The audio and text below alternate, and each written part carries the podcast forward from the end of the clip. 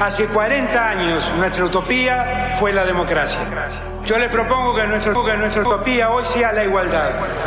No, la Argentina hoy está a la deriva, tratando de tapar parches. Vamos a hablar clarito. Hay proscripción. La grieta famosa, que es un invento de la política para generar odio y desde ahí conseguir más votos. Vas a meter preso a Videla a todos los responsables. Estamos trabajando en armar una estrategia para enfrentar la izquierda a nivel internacional. La izquierda tiene que pelearle y la peleamos todos los días. Si vos le tenés bronca, le tenés que pelear, pelear o tenés bronca, pero lástima a nadie. La moneda ya está en el aire. Empieza cara o seca en FM Concepto.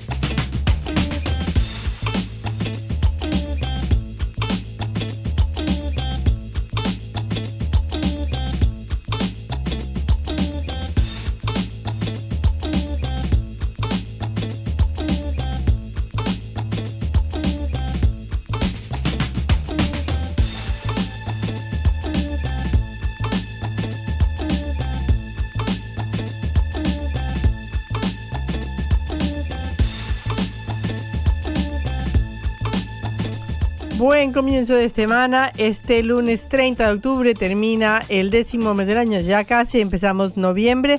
Eh, estamos en Caroseca, una producción de la Agencia Internacional de Noticias Sputnik. Los saluda Patricia Lee y Juan Esman.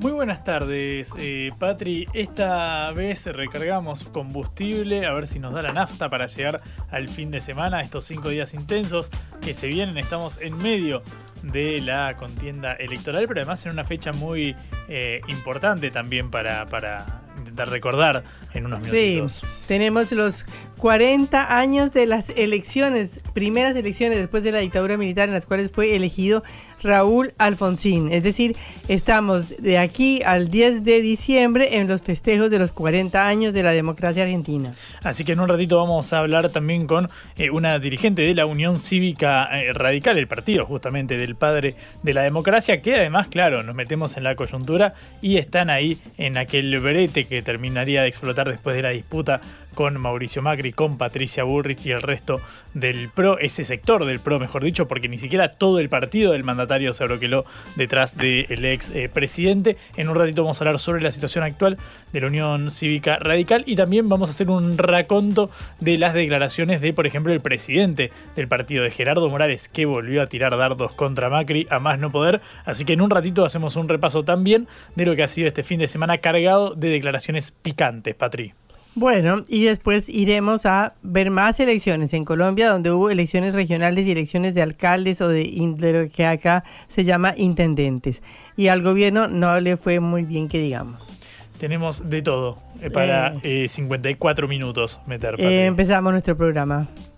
Cara o seca de Sputnik en concepto FM 95.5.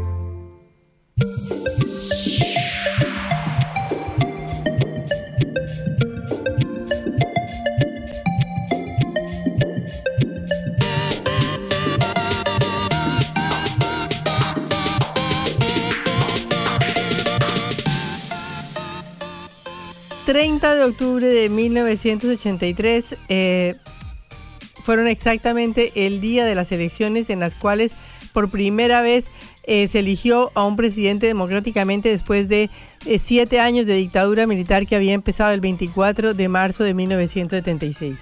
Ese día Raúl Alfonsín de la Unión Cívica Radical de manera inesperada, porque se esperaba que ganara el peronismo con Italo Argentino Luder como candidato, ganó las elecciones presidenciales con más del 50% de los votos, abriendo una etapa que con todas las dificultades y problemas que hemos tenido y que seguimos teniendo, se mantiene incólume hasta hoy. Es casi un, un credo, un mantra, una cuestión de Estado que la democracia es el sistema eh, político argentino y desde hace 40 años hasta hoy no hay ninguna posibilidad de cuestionamiento del sistema democrático por parte de las Fuerzas Armadas. Recordemos que los años 70 y 80 fueron nefastos para América Latina. No solamente fue el, eh, la, la, dictadura en Argentina, sino que fue la dictadura en todos los demás países del en casi todos los demás países del continente, comenzando por Brasil, por Uruguay, por Paraguay, por Chile, por Perú, por Ecuador. Y también en Centroamérica, donde había una nefasta dictadura que era la dictadura de los Somoza en Nicaragua, para solo recordar una de todas las dictaduras que había. De manera que vivíamos un entorno eh, mandado por el Departamento de Estado, mandado por el consenso de Washington, mandado por los Chicago Boys que hacían sus prácticas en Chile de economía y era un consenso que gobernaba en toda la región. Un consenso que aparte de eso fue eh, gobernado por la doctrina del Plan Cóndor, el plan que fue que permitió la em, eh, sustracción, eh, desaparición y desasesinato de ciudadanos de distintos países por fuerzas armadas de otros países, por ejemplo, sustrayendo argentinos de Uruguay, uruguayos de Argentina, etcétera. De manera que fue un plan concertado, acordado con Estados Unidos, con el Departamento de Estado, que llevó a esa nefasta época de dictaduras militares. Y en 10 de diciembre de 1983, eh, por fin logramos la democracia y logramos las primeras elecciones libres había sido la guerra de las Malvinas en el año 82, en marzo de 1982. Argentina había perdido la guerra en junio de 1982 contra el Reino Unido y esto provocó una debacle entre los militares que terminó llevando a que se hicieran las elecciones un año después. Eh, querían los militares que la posesión fuera mucho más adelante, el 25 de mayo del año siguiente, pero por la presión popular y de los organismos de derechos humanos se logró que la posesión fuera casi enseguida. Si el 30 de octubre fueron las elecciones, la posesión fue el 10 de diciembre. Ese día, el 10 de ese día, eh, el 30 de octubre, eh, fue muy importante porque hubo una manifestación impresionante apoyando a Raúl Alfonsín que decía lo siguiente. Yo quiero agradecer en nombre de la Unión Cívica Radical todo el esfuerzo que ustedes han realizado a través de una campaña larga. Quiero agradecer ese esfuerzo este día inauguramos una etapa nueva en la Argentina, en el que inauguramos un largo periodo de paz y de prosperidad y de respeto por la dignidad del hombre entre los argentinos.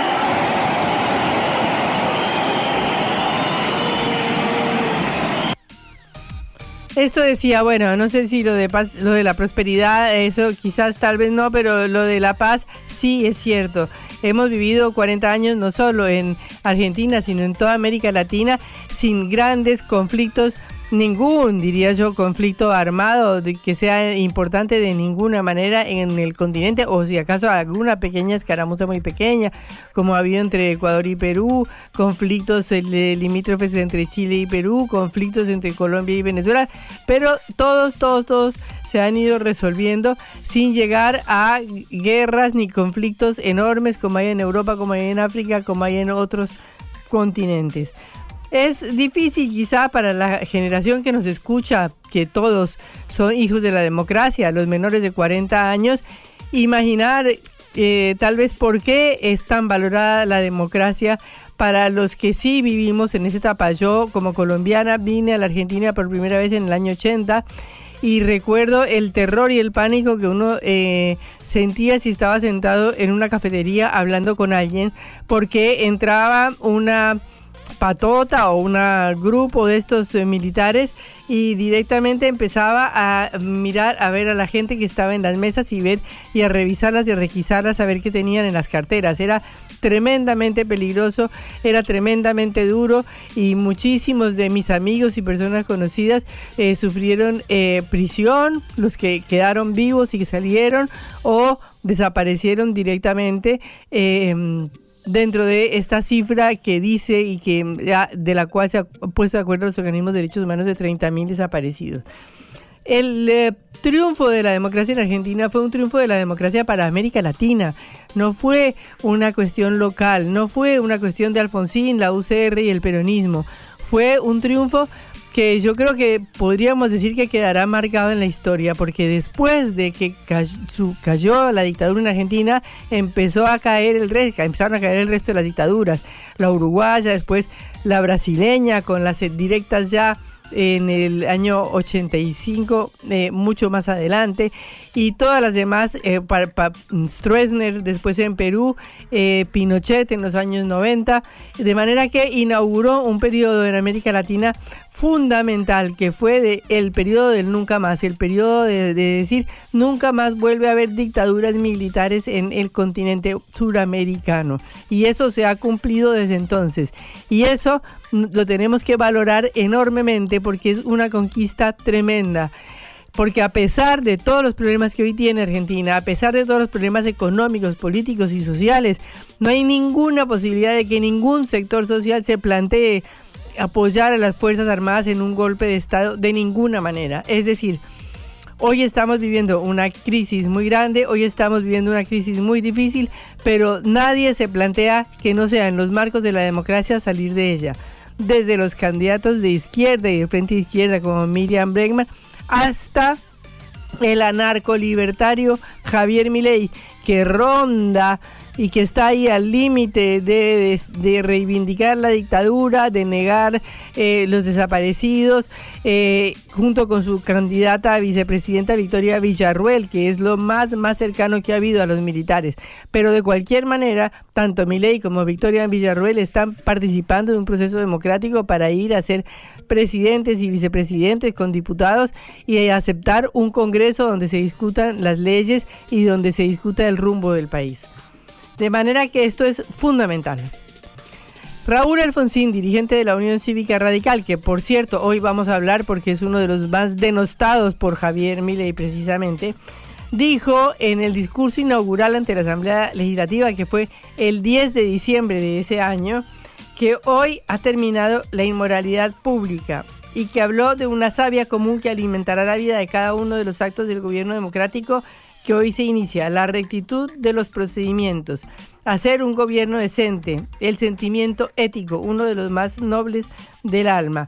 Seremos más que una ideología, una, una ética, decía Raúl Alfonsín. Bueno, ya sabemos que Raúl Alfonsín gobernó hasta 1989 en medio de una situación económica dificilísima, se fue y tuvo que adelantar eh, la entrega del mandato al presidente electo en ese momento, Carlos Menem. Pero antes de irse y con muchas contradicciones también, eh, el triunfo popular sobre la dictadura militar permitió desbaratar la maniobra que iban a hacer los militares, que era la de la ley de pacificación de 1983 que amnistiaba los delitos cometidos con motivaciones terroristas y subversivas y los hechos de naturaleza penal dirigidos a ponerles fin. De manera que era una autoamnistía para los militares y tres días después de que Alfonsín se posesionó, eh, ordenó el juicio sumario a nueve excomandantes de las Fuerzas Armadas, entre ellos los que habían dado el golpe de Estado, Jorge Rafael Videla, Emilio Macera y el general Agosti, que se me no me recuerdo en este momento el nombre exacto de Agosti. Eh, eh, perdón, sí, Videla, Macera y Agosti, después Viola, Viola y Galtieri y Viñone, es decir, todos los que gobernaron dentro de estos siete años. Eh, el 15 de diciembre de ese mismo año, 1983, eh, se conformó la CONADEP, Comisión Nacional sobre la Desaparición de Personas, que fue la que preparó el juicio a los militares de 1985 y que ha estado tan de moda porque ha sido recordado por la película de Ricardo Darín de ese mismo nombre. Lo que sí recordamos todos es que ese juicio logró juzgar a los militares de las juntas, a los nueve militares de las juntas, y logró algo que no ha hecho ningún país en el mundo después de los juicios de Nuremberg en Alemania, que fue juzgar a sus propios militares. En eso Argentina ha sido excepcional y ejemplar con la cantidad de juicios y de procesos que ha realizado en contra de los militares y no solo los de las juntas. Lamentablemente, durante el gobierno de Alfonsín, por la vía de las sublevaciones de lo que se llamó cara pintadas, se eh, aprobaron las leyes de eh, punto final y de obediencia debida, pero esas leyes fueron derogadas en 2003 y desde entonces se sigue juzgando a los militares. ¿Qué no se cumplió de la promesa alfonsinista? Bueno, la promesa de Alfonsín fue que con la democracia se come, se educa y se cura y eso no fue verdad. La democracia no dio de comer, no dio educación y no dio salud como tiene que dar para todos los ciudadanos del pueblo argentino. Hoy tenemos unas cifras aterradoras de pobreza de 40% que no existían en ese momento. En los años 80 la Argentina era un país con pleno empleo y ahora estamos ante unos indicadores sociales que muestran una degradación constante de la Argentina en estos 40 años. Porque la política, la democracia, los partidos y los gobiernos de los 40 años de democracia no pudieron, no supieron o no quisieron, en las frases del mismo Alfonsín, hacer lo que tenían que hacer para terminar con la pobreza en el país, para terminar con la marginalidad, para darle un trabajo asalariado digno y justo a cada trabajador, para mejorar la educación y para mejorar la salud pública. Esto es lo que en este año electoral eh, está en juego, porque la cuestión y la crisis que estamos viviendo hoy en día es precisamente una de las más graves de la democracia después de la crisis de 2001 si bien no hemos tenido los estallidos sociales de entonces, sí tenemos un nivel de descontento social enorme por todos los problemas que estamos viviendo y por una inflación que se acerca al 140% anual. Una cifra que solo se veía eh, en el alfonsinismo, pero y que luego se pudo repetir un poco al final, pero que es una cifra que lamentablemente nos tortura y nos recuerda que no hemos podido superar ese pasado. Eh, hoy, en plena campaña electoral, eh, el papel de la Unión Cívica Radical, el papel de Alfonsín también está en discusión, eh, pero de eso hablaremos más adelante. Lo importante hoy es recordar esa fecha histórica, no solamente para la Argentina, sino para toda América Latina, emblemática, porque ha sido el país que más profundizó la lucha contra los militares y contra los delitos de lesa humanidad, haciendo que hoy por hoy en toda América Latina sea prácticamente imposible o muy, muy, muy difícil que un sector social o que un sector empresarial o que algún descolgado plantee que vuelvan las Fuerzas Armadas a gobernar. Hoy tendremos los problemas que tendremos, pero los resolveremos dentro de este sistema democrático como se está viendo en estas elecciones. Blanco o negro, sí o no. A favor o en contra. Sputnik para la pelota para reflexionar.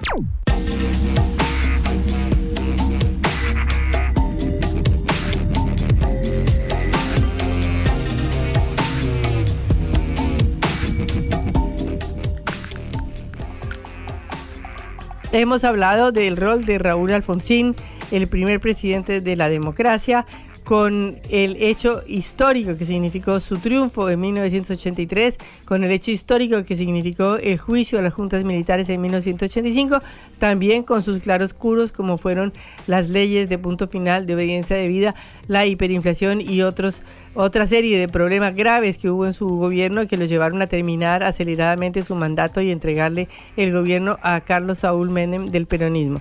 Pero de cualquier manera, el papel histórico de Alfonsín y el día histórico del 30 de octubre de 1983 son fechas que han quedado grabadas en la memoria de América Latina y de la Argentina. Estamos con Carla Carrizo, diputada nacional de Juntos por el Cambio por la Unión Cívica Radical. Hola Carla, buenas tardes. Te saludan Patricia Lee y Juan Lehmann en Cara ¿Cómo estás Patricia? Buenas tardes también a toda la audiencia. Carla, estamos recordando este día. ¿Qué nos puedes decir? Sí, te escuchaba atentamente. Eh, me parece que es una, una pincelada muy muy acertada la que vos estás dando de, de, de esa década de los 80. Yo solamente quería agregar que en general eh, cuando se recuperan los procesos democráticos, los, los primeros gobiernos democráticos para volver a, la recuperar esos regímenes que fue la década del 80, de Alfonsín esperábamos, eh, no sé si esperábamos que hiciera un buen gobierno en términos económicos, porque la verdad que lo que esperábamos era que recuperara las reglas, volver a la política de la tolerancia, el tema del, de la idea de nunca más, era nunca más la violencia en la Argentina. Así que creo que fue un gobierno, como se dice en los primeros gobiernos, cuando se recuperan las democracias, son fundacionales. Así que, eh, visto en perspectiva, creo que eh, Alfonsín recuperó eso, la idea de la convivencia entre partidos, la idea de que la oposición no es un delito sino un derecho, la idea de que la desmilitarización de la política en el sentido de el lenguaje, ¿no? Antes era un lenguaje totalmente contaminado en el sentido de, la exclusión del otro, así que creo que fue un gobierno fundacional en ese sentido, en la idea de que los argentinos volviéramos a convivir en paz, y bueno, eh, obviamente que cuánto cambió Patricia, porque hoy, pensa, creo que el legado de él y fue el acuerdo eh, con la, reforma de la Constitución con Menem. Antes los gobiernos duraban seis años, los gobiernos constitucionales, hoy duran cuatro años. Si hubiesen durado seis antes, en 1983, nos hubiésemos ahorrado varios golpes, te diría. Entonces, fue como que hubo una, construcción de reglas que el liderazgo de Alfonsín sobrepasó un poco su propio gobierno, y, fue un líder que, ayudó hasta el último momento a, construir la paz y la idea de la convivencia democrática en Argentina. Así que creo que hoy es un día en el que recordamos eso, su liderazgo, no solamente su gobierno, digamos, ¿no? Carla, buenas tardes, ¿cómo estás? Juan Lemante saluda. Eh, escuchaba recién que hablabas bueno, de esta trascendencia, digamos, de la figura de Alfonsín más allá de la regambre eh, ideológica y ahora que se cumplen 40 años de, democracia, creo que se encuentran con los dedos de una mano aquella figura importante de eh, la escena pública, del, espectro político que no reivindicara algún aspecto de Raúl Alfonsín. Sin embargo, en el último tiempo ha emergido una figura que fue la clara sorpresa de estas elecciones, que es la de, la de Javier Milei. Quiero preguntarte si crees que se rompió algo ahí, algún consenso o lo que fuera, con el hecho de que un candidato que cosecha 30% de los votos, con sobre todo mucho apoyo en los sectores más jóvenes, que abiertamente hable en contra de, del expresidente. Mira, creo que, que sí, Juan, creo que ahí es una, es una advertencia, un llamado de atención a toda la dirigencia democrática y a la ciudadanía en general. Creo que Patricia lo decía, creo que Argentina ha logrado muchísimas cosas con la estabilidad democrática porque pensá que la idea de gobiernos civiles sin gobiernos militares era un logro que no lo habíamos, eh, que no lo teníamos de 63 años de historia, digamos, continua, que eran, tuvimos seis golpes militares, o que era un país que la sucesión política era por las armas y era un componente de muchísima violencia. Entonces, un poco esa, ese, esa, ese periodo que inicia Alfonsín y toda la dirigencia democrática, porque también el peronismo se democratizó. No olvidemos la primera interna de, Menem, con Menem y Cafiero, era la primera interna del peronismo después de, la, de absorber un liderazgo tan fuerte como Perón. Es decir, que hubo un aprendizaje colectivo de cómo competíamos y cómo convivíamos. Y eso fue muy bueno. Entonces, la verdad que me parece que aun cuando uno esté mal, mi ley, digamos, representa un poco esa, ese, ese clima de enojo eh, que es tan típico de las democracias de hoy, digamos, una cuestión de enojo de una, de una derecha premoderna, te diría, porque porque mi ley desconoce el movimiento de mujeres, desconoce la, ciencia, desconoce, eh, en fin, desconoce las reglas de la democracia. O sea, la democracia es una construcción sumamente frágil porque es una construcción moderna, tiene que ver con un convencimiento, con, con una posición cultural. Y, y, la verdad que eh, viene, viene, viene con propuestas que son profundamente premodernas y no democráticas. Entonces, entendemos que, yo entiendo que hay, algo en él, en su propuesta, que nos llama la atención, porque es un llamado de atención al fracaso de la dirigencia política que no produjo el bienestar, como decía Patricia, eh, y eso es algo que toda la dirigencia tiene que notar, digamos, ¿no? Pero la salida no es una salida con violencia. Mm. La salida no es descalificando, la salida no es esa, esa, esa cuestión de la descalificación y, esa cosa media, media mm, histriónica, ¿no? De, de, pasar, o bipolar, de pasar de, no, porque ahora es, pasa de, la agresión al amor, digamos. La democracia es, es, es certeza, no es incertidumbre permanente, no es un salto al vacío, mucho menos cuando hay un contexto de tanta fragilidad económica. Mm. Entonces, eh, mi ley me sorprende, entiendo el enojo de la ciudadanía, el hartazgo, porque hay una solución económica que no llega, hay una hay un contexto, la Argentina se ha empobrecido, lo vemos todos, nosotros, nos duele a todos el país, porque no es el hábitat que queríamos, pero la salida no es mi ley. Eh, entonces, ese es un aprendizaje que tenemos que hacer y, y, yo celebro que sea solamente un tercio, un tercio de enojo pasajero y no un tercio electivo que cambie el sistema, digamos. Creo mm. que, espero que no gane mi ley, claramente, y vamos a trabajar para que así no sea. Es Carla Carrizo, diputada nacional de Evolución Radical dentro de Juntos por el Cambio. Bueno, obviamente vamos directamente a la, coyuntura.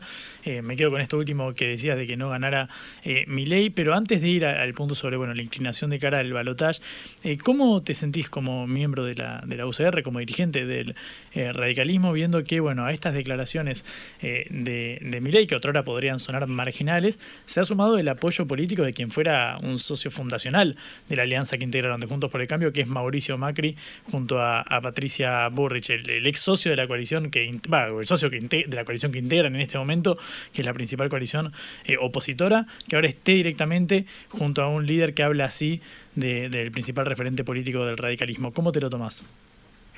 Mira, me da mucha pena ver ese rol que está ocupando un expresidente de la Nación, que, que, fue tan importante para construir una coalición que dio competitividad presidencial a la Argentina. Porque te acuerdas que antes el problema era que le faltaba una, una competencia equilibrada eh, y entonces la oposición logró darle, volver a recuperar un poco esa competencia bipartidista en, un formato de dos coaliciones que hacían muy bien para la democracia. Entonces, él fue, el expresidente fue una figura importante en eso y, creo que eso le hizo muy bien al país. Ahora, este papel que está haciendo un poco marginal, porque la verdad que no es que la mayoría de los dirigentes cambio están apoyando lo que él ha hecho, de burlarse un poco de una falta de respeto de la gente que votó, nos puso en tercer lugar y entonces a los dos días de haber votado eh, en forma unilateral y arbitraria, sin consultar, eh, dijo, cambió el sistema de alianza, o sea, pero está bastante sobre en eso. Así que me da mucha pena por él, creo que es un error político profundo, un expresidente eh, siempre es una persona, es una figura que hay que respetar porque el pueblo eligió, el pueblo eligió que estuviera cuatro años en ese lugar y eso es un mérito para todos los argentinos.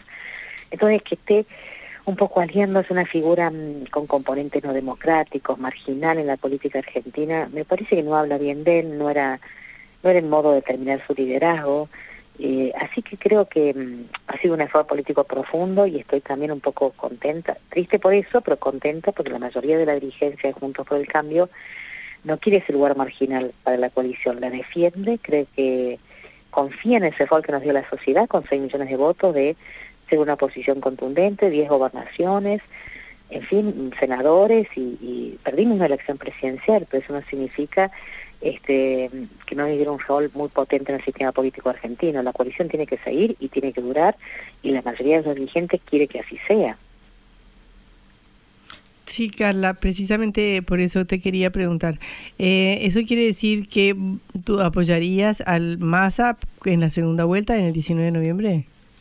No, nosotros tenemos un mandato, que el mandato claramente es eh, no, no acompañar a ninguno de los dos, porque no nos eligieron para que votáramos a favor de ninguno de los dos, sino que creo que el voto es em, eh, representar la oposición. A mí no me parece mal el voto en blanco, me parece que es una opción. Eh, siempre recuerdo que Néstor Kirchner ganó con el 23% de los votos, fue uno de los, de los presidentes menos elegidos, pero fue un presidente que se fue con el 57% de aprobación popular no tener un, muchísimos votos o mucha legitimidad inicial no significa tener una mal gestión presidencial. Al contrario, diría, obliga a negociar, obliga a construir consensos. Así que este, tenemos un mandato que obviamente nadie puede decir cómo se va a votar, pero el voto en blanco es una opción y es una opción válida en la Argentina que construye legitimidad política y ayuda a construir consensos. Mm. Es decir, Carla, que no, no te plegás sobre la, declaración de Gerardo Morales, del presidente de la UCR, que dijo todo lo que tengamos que hacer para que no gane mi ley lo vamos a hacer. Bueno, el voto en blanco es trabajar para que no gane mi ley. No, pero no es hacer todo lo posible para que no gane mi ley. Y es hacer, es hacer mucho, es hacer mucho. Pero entonces no, no coincidís con hacer todo lo posible porque no gane mi ley. Digo para ver si hay una diferencia dentro del posicionamiento en la UCR.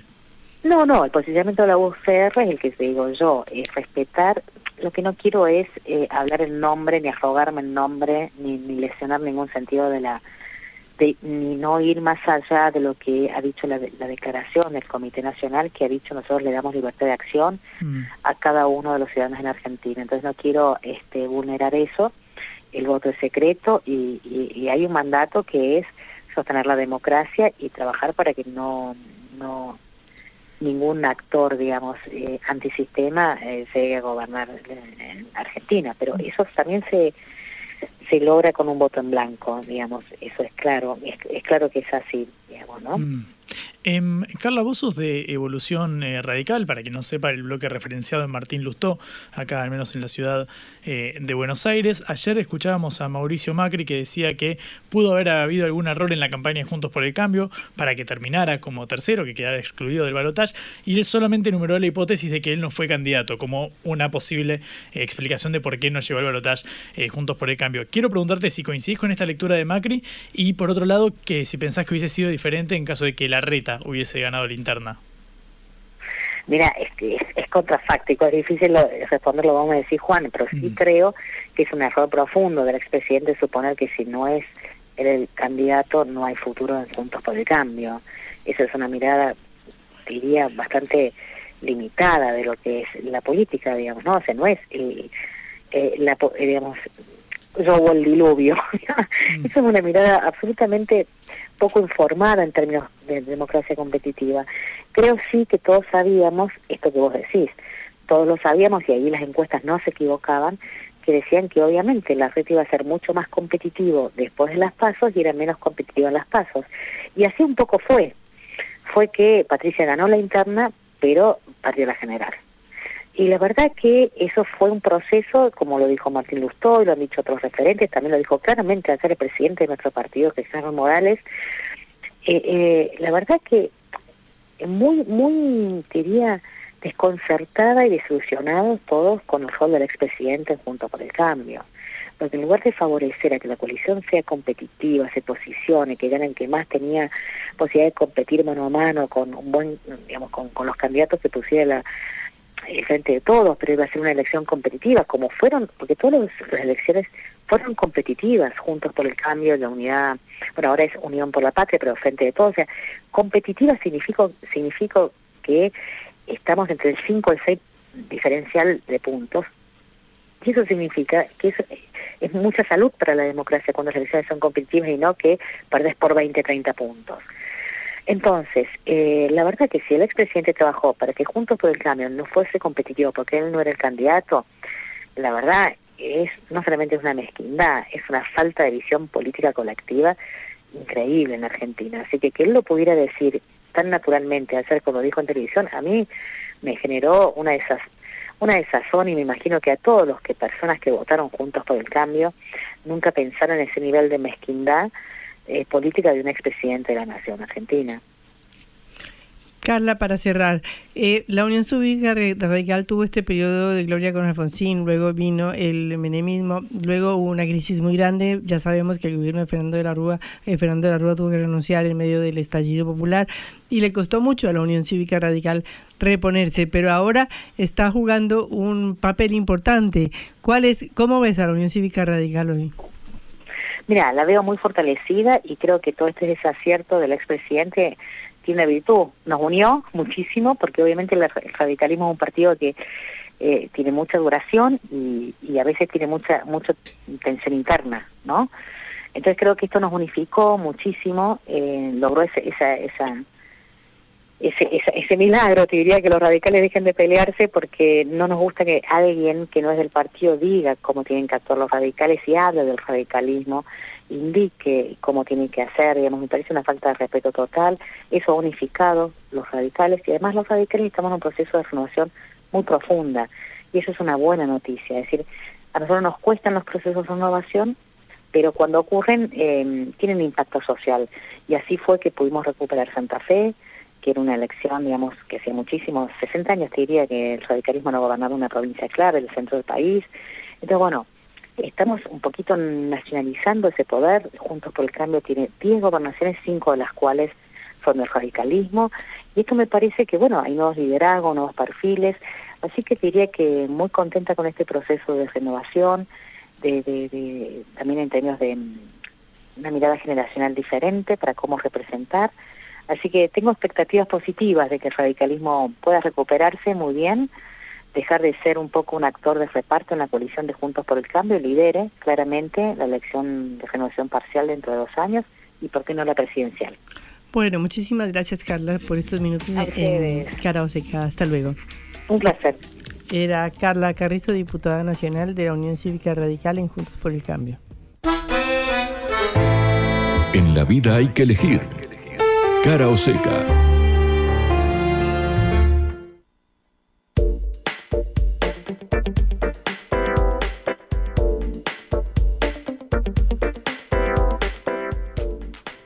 Una nueva coronación de gloria, ¿no? Efectivamente, Patri. Y no te hablo del récord mundial de Spider-Man en un mismo lugar que lo batimos ayer en el obelisco. Mm. No, eso no. Algo mucho más reciente que es que Emiliano El Dibu Martínez es el mejor arquero del mundo. Patri, una fiesta que se está celebrando en Francia. Estamos aguardando por el premio del Balón de Oro, donde, por supuesto, Lionel Andrés Messi está nominado, pero recién hace instantes ganó el eh, Yashin eh, Trophy. Se lo entregó su padre Alberto al jugador Aston Villa, un club medio mitad de tabla, no es, no es de los mejores ni siquiera de la Premier League, pero claro, es el hombre que nos dio la tercera Patri, así que ahí en Francia, donde eh, imagino que recordarán con cierto recelo aquel momento, bueno, tienen que aplaudir al mejor del mundo, Patria. Así que esto es lo más importante. Y en un segundo orden, si me permitís, eh, te tengo que contar que de a poco pareciera ser que se encamina eh, la, normalización del abastecimiento de combustibles. Esto es lo que anunció el gobierno. Recordamos que hacia fines de la semana pasada, particularmente jueves y viernes, se veían extensas filas de autos en las estaciones de servicio para recargar. Por un lado, claro, porque la verdad es que el precio de la nafta, que históricamente siempre eh, fue equivalente a un dólar, ahora que el dólar paralelo está cerca de los 1980 eh, aproximadamente, el hecho de que el litro eh, de combustible esté por debajo o cerca de los 300 pesos, bueno, es un precio de oferta, con lo cual, bueno, ante el crecimiento de la demanda hubo problemas de abastecimiento, lo vio cualquier persona que tuviera un automóvil o que pasara cerca de una estación de servicio. Bueno, durante el fin de semana a Sergio Massa, el ministro de Economía, el candidato presidencial, le preguntaron al respecto y habló sobre el tema con las eh, petroleras para ver cómo resolver o cómo encaminar la resolución de este problema que es bastante acuciante. Escuchar lo que decía el ministro de Economía. Martes a las 12 de la noche no está resuelto el abastecimiento. Desde el miércoles no van a poder sacar un barco de exportación, porque primero el petróleo argentino es para los argentinos. El sector petrolero argentino está batiendo los récords de producción. Estamos en el de producción de petróleo. Lo segundo que les quiero contar es que en algún momento hubo algunos que especularon con que según el resultado electoral iba a haber una devaluación. Entonces, por ahí guardaron. Y después hubo algunos otros que especularon con que vencía el acuerdo de congelamiento y entonces venía un nuevo precio y se hablaba de 20% aumento, 40% aumento. Entonces. Bueno, esto decía Massa, básicamente le da plazo hasta la medianoche eh, de mañana para terminar de resolver eh, la cuestión y hablando sobre el tema del récord de producción eh, de petróleo. Claro, lo cierto es que cerca del 20% eh, del combustible refinado que se consume en el país es importado y ahí entra en juego el tema del tipo de cambio, del atraso en los precios y sobre todo del servicio del precio algo más de barato que brindaba hasta ahora la estatal IPF. Habrá que ver cuáles son los próximos anuncios que según Flavia Rollón no impactarían de lleno en el bolsillo, no serían tan eh, eh, perdón, tan fuertes para el bolsillo. Así que bueno, habrá de esperar qué medidas toma la Secretaría de Energía. Hasta mañana a la medianoche, según Sergio Massa, es el plazo para que se eh, normalice el servicio. La vuelta al mundo en la vuelta a casa.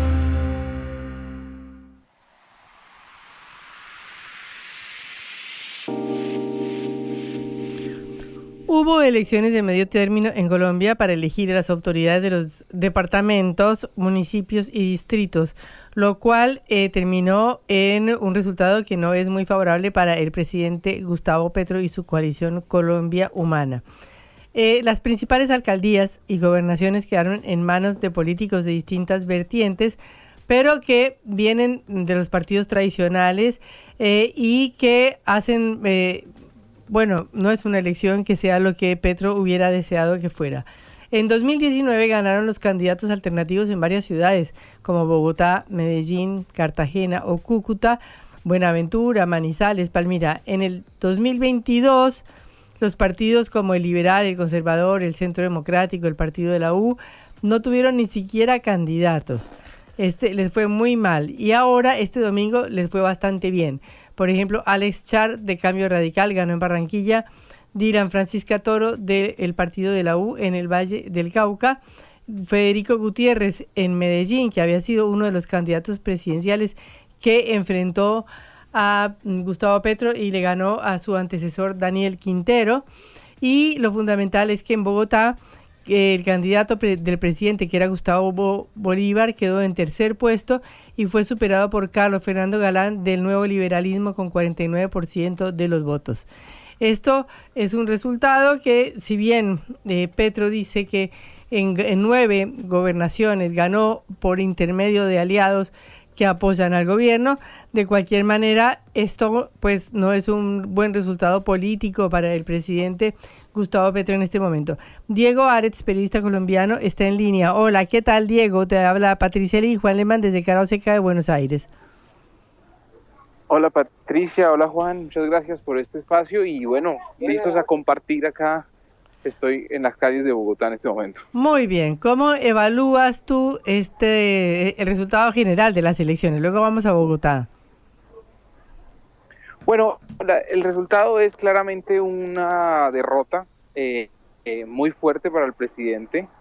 Llevamos un año y unos meses de su gobierno, de cuatro años, y esto de alguna manera presenta evidencias de que gran parte del país ha cambiado el rumbo de pensar y hay un descontento, y un descontento que el gobierno no ha sabido eh, reparar, no ha sabido, eh, digamos, estar a la altura de ese descontento. Y ese descontento fue el mismo descontento que lo trajo. Entonces yo creo que aquí hay un jalón de orejas, digamos, en Colombia al presidente por parte de, por parte de la ciudadanía. Creo que estamos viendo eso. Yo creo que es, eh, podríamos decir, podemos ser optimistas un poco y pensar que es una señal democrática que le envía el pueblo a su presidente diciéndole que no va a tolerar de ningún modo, eh, que no es un cheque en blanco la presidencia y que también puede dejar de percibir el apoyo popular que ha tenido históricamente. Hola, estamos en línea con Diego. a Diego. Sí, ah. Sí, sí, continúa Diego, por favor. Entonces, nos hacemos hoy en Colombia es, esta va a ser de alguna manera la misma corriente o a ser, digamos, el presente continuo de lo que viene para el país. O sea, en las elecciones presidenciales próximas también hay un cambio político así o realmente es algo transitorio. Y eso depende completamente de las reacciones del presidente, de sus posturas y por supuesto de cómo entiende él este mensaje. Si de verdad él está dispuesto a entender que este mensaje es un llamado a la acción y un llamado a la corrección, o que precisamente eh, va a arrancharse más en sus opiniones, en sus visiones de la política, lo que va a llevar pues a mayor descontento y a mayor convulsión social. Diego, en esto han incidido los escándalos que ha habido, el escándalo de Benedetti, Armando Benedetti, embajador en Venezuela, y su pelea con la principal asesora en el, en el gabinete de ministros de Gustavo Petro, y después el escándalo del hijo que supuestamente dijo que había recibido dineros sucios para la campaña electoral de su padre. Claro que sí, pero no solamente eso. Yo creo que a ver, hay que entender algo y es que los votantes en Colombia usualmente son y somos muy leales. ¿Qué ha pasado con el gobierno de Petro? Es que no es tanto los escándalos que han surgido, que claramente han llevado a sectores de centro izquierda a ser mucho más escépticos de, de él, sino sobre todo que estos escándalos son acumulativos. Es uno tras otro, pero también que las promesas que el presidente asumió en su inicio son promesas muy complejas para cumplir y eso obviamente iba a llevar a esta situación. También es cierto que las coaliciones que ha intentado no le han funcionado y, realmente todo esto que le sucedió con el hijo y con otras personas, pues eh, incluido su embajador, ex embajador Armando Benedetti, pues presenta evidencias de un fuego amigo. Eh, no ha tenido fácil, su equipo ha sido complejo, ha tenido que cambiar un gabinete, ha sido, y eso ha sido ya como un consenso general sobre su situación, un aislamiento, una, una isla en este momento. Y creo que esto es una prueba muy importante para Petro porque lo va a poner contra las cuerdas de qué va a hacer para lograr cambiar el mensaje que le está dando a la sociedad colombiana a un año y casi medio de su gobierno. Esto le da una primacía a los partidos tradicionales, al partido de la U, liberal, conservador, cambio radical, en los principales departamentos y ciudades del país, ¿es así? Sí, en efecto eh, hay un triunfo de lo que llamamos los partidos establecidos, pero también hay que reconocer que este triunfo no es de ellos. Yo entendería más esta elección como un castigo a Petro que como un triunfo de los demás. Claro. Y bueno, ¿cómo se va a reflejar esto en los últimos, en los dos años que le quedan a Petro por delante? Eh, los dos años que, que, le quedan a él son dos años son dos años de coalición, son dos años de reflexión, son dos años que tiene retos de sus reformas. Las reformas están en un lugar muy complejo. Después de esto, están muy amenazadas y se plantean preguntas de si sí va a ser posible eh, pues, eh, iniciar o, realmente darle final a, a las reformas que intenta. Pues digo, este es un momento de transformación muy grande. Podemos ver a un Petro muy cambiado a partir del día de hoy o podemos ver a una persona, a un hombre que también es válido esta posición de que se, se, se pare aún más duro en sus propias miradas y se aísle aún más, porque creo que la sociedad colombiana envió un mensaje contundente. También aquí hay que decirlo, a Petro desde el primer día ha habido muchos enemigos, tiene muchos enemigos en la prensa, muchos enemigos en los dueños de los medios, no diría los periodistas, pero sí las agendas más importantes de los medios, digamos, eh, las hacen es los dueños y esos dueños han tenido una guerra grande contra él. Sectores establecidos de la sociedad colombiana también están muy eh, preocupados y dolidos por sus intentos de reforma y también es cierto que mucha gente ha, ha sido de alguna manera no manipulada necesariamente, pero sí muy influenciada por lo que por esas agendas. Y yo creo que eso también es un reto muy complejo para él. Creo que en una posición como esa también hay un reclamo natural de la izquierda en Colombia de decirle pues que tiene que estar a la altura de ese logro histórico del primer presidente de izquierdas en un país y que claramente no parece estar a la altura de esa propuesta. El, el momento no es fácil para él, creo que puede ser uno de los momentos más complejos de su gobierno, yo creo incluso que es más complejo que, que los eh, escándalos, porque los escándalos, si se fijan bien, no fueron escándalos que comprometieran a su individuo, a su persona, no lo comprometen completamente o no lo comprometen de manera directa eh, en ninguna manera. Pero esto sí lo compromete como, como personaje político y esto lo compromete como, como el gran elector que fue y lo compromete también con, con respecto a cómo lee su papel en la historia de Colombia. Petro es un hombre que, que lee su historia en la historia de Colombia como algo es un hombre que le gusta la historia, le gusta hablar de la historia, le gusta sentirse que está haciendo, transformando su propia historia y, la historia del país. obviamente esto, esto obviamente que cuestiona esa misma mirada. Creo que, creo que el momento es, es muy adecuado. Mm, y creo que para bien del país también, si quieren mi opinión personal, creo que es un momento de balance y creo que llamado a la cordura también para el presidente. Bien, Diego, muchísimas gracias por esta comunicación desde Bogotá. Hasta luego. Diego Aretz, periodista colombiano. Esto es Cara o Seca, el programa de reflexión y análisis de Sputnik por concepto FM.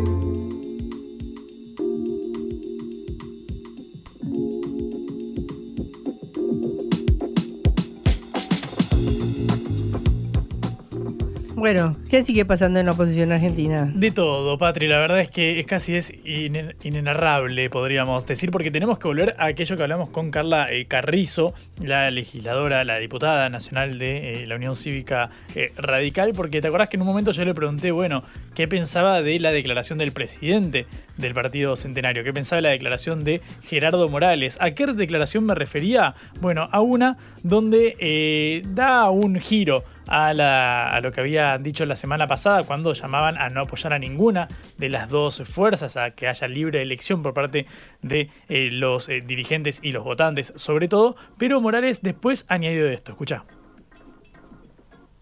Frente a lo que estamos es frente a a una opción de riesgo para la democracia con Javier Milei, que niega el holocausto, que niega la dictadura, que plantea la, la venta de órganos, que plantea la privatización de la escuela pública y de la salud pública, que plantea la eliminación del Banco Central, lo que está prohibido en, la Constitución ¿Y Nacional. entonces Es qué votamos, Gerardo? ¿Cómo se concilia? Mire, nosotros estamos convencidos que el radicalismo ha, ha establecido una, una posición institucional prescindente, obviamente. Ajá.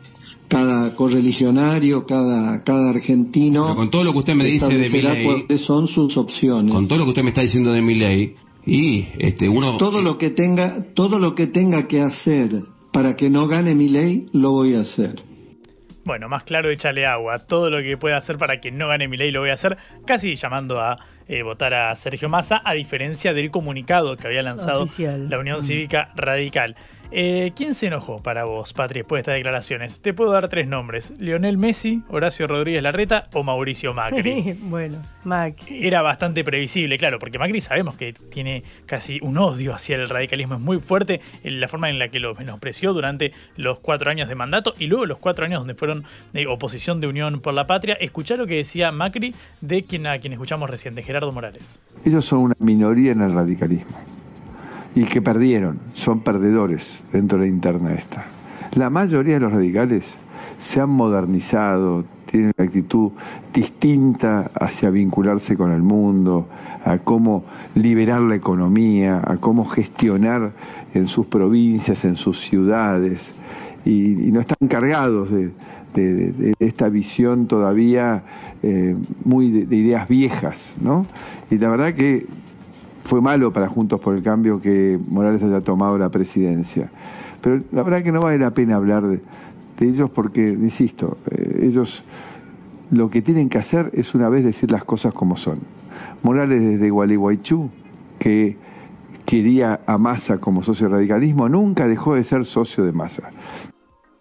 Bueno, así decía eh, Mauricio Macri esto sobre Lustó y sobre Morales. Recordamos eh, Martín Lustó, por ejemplo, quien fuera socio político de Horacio Rodríguez eh, Larreta, es decir, cuando Larreta deja ahora la jefatura de gobierno porteño, casi que tácitamente apoyaba a Martín Lustó, quien se oponía a Jorge Macri, el primo del ex mandatario. Es decir, que tiene un montón de, complejidad de este vínculo con este sector de la Unión Cívica Radical y también con un sector del PRO que no está apoyando la decisión de Patricia Burrich y eh, de Macri, no solamente el mencionado Larreta, también por ejemplo María Eugenia Vidal, por nombrar a otro, u otros dirigentes históricos no tan cercanos a la figura eh, de Macri. Te propongo escuchar a eh, Javier Milei ahora, porque claro, acá falta un actor que es, bueno, quien está eh, recibiendo el apoyo de este sector de Juntos por el Cambio y quien potencialmente podría intentar seducir a algún votante radical que apoyó a Patricia Burrich. Milei ha dicho en numeradas eh, ocasiones que, bueno, él consideraba que el radicalismo fue a votar por Massa en vez de votar por Patricia Burrich, con lo cual no hay mucho más para pescar ahí.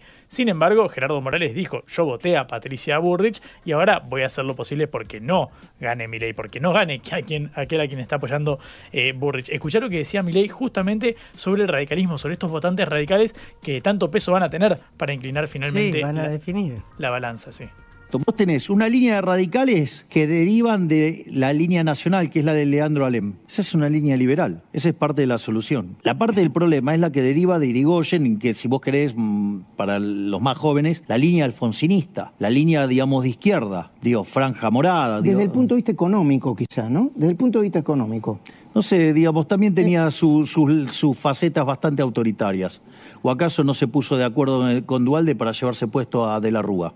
¿no? O sea, en algún momento pasará mucha tinta debajo del puente, más que agua, y, y alguien, digamos, va a reestudiar lo que pasó en el 2002.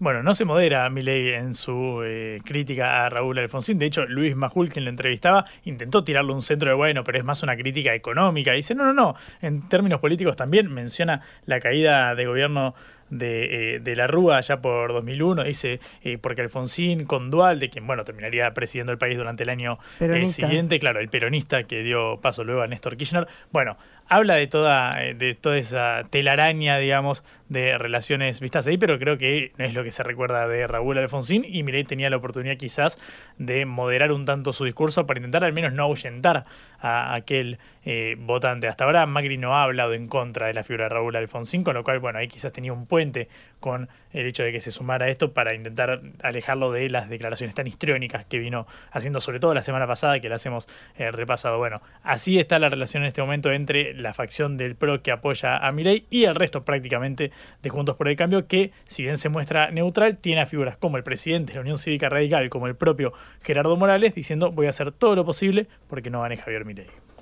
Bueno, ha sido mucho por hoy. Tenemos una semana que es preparatoria de las elecciones presidenciales, de las finales definitivas del balotaje del 19 de noviembre. Nos faltan 20 días eh, y ya sabremos cuál es el resultado y cuál será nuestro nuevo presidente. De manera que seguiremos analizándolo con calma esta semana. Recuerden que nos pueden escuchar otra vez por sputniknews.lat. Nos pueden escuchar a nosotros dos, pero también a Celeste Vázquez que estuvo en la operación y a Augusto Macías produciendo este envío. Hasta mañana, Patricia Lee. Hasta luego, Juan Lehmann. Chau. Vamos a hablar clarito. La guerra contra las drogas ha fracasado. Se ha producido un genocidio en mi continente. Tenemos nosotros que plantar una sola voz, y que América Latina, el Caribe, le diga a los Estados Unidos de Norteamérica, no más golpismo. Y se aplica lo que decía Tolstoy, un gobierno que no procura la justicia no es más que una banda de malhechores. Qué cosa rara que diga gracias a la vida a pesar del dolor, porque mi hija dio la vida sabiendo que había que cambiar. La vi ahí que, que brillaba, que sobresaltaba en ese estadio hermoso y no lo pensé y, y la fui a besar. La vida está llena de tropezones y de fracasos, pero es hermosa. Cara o seca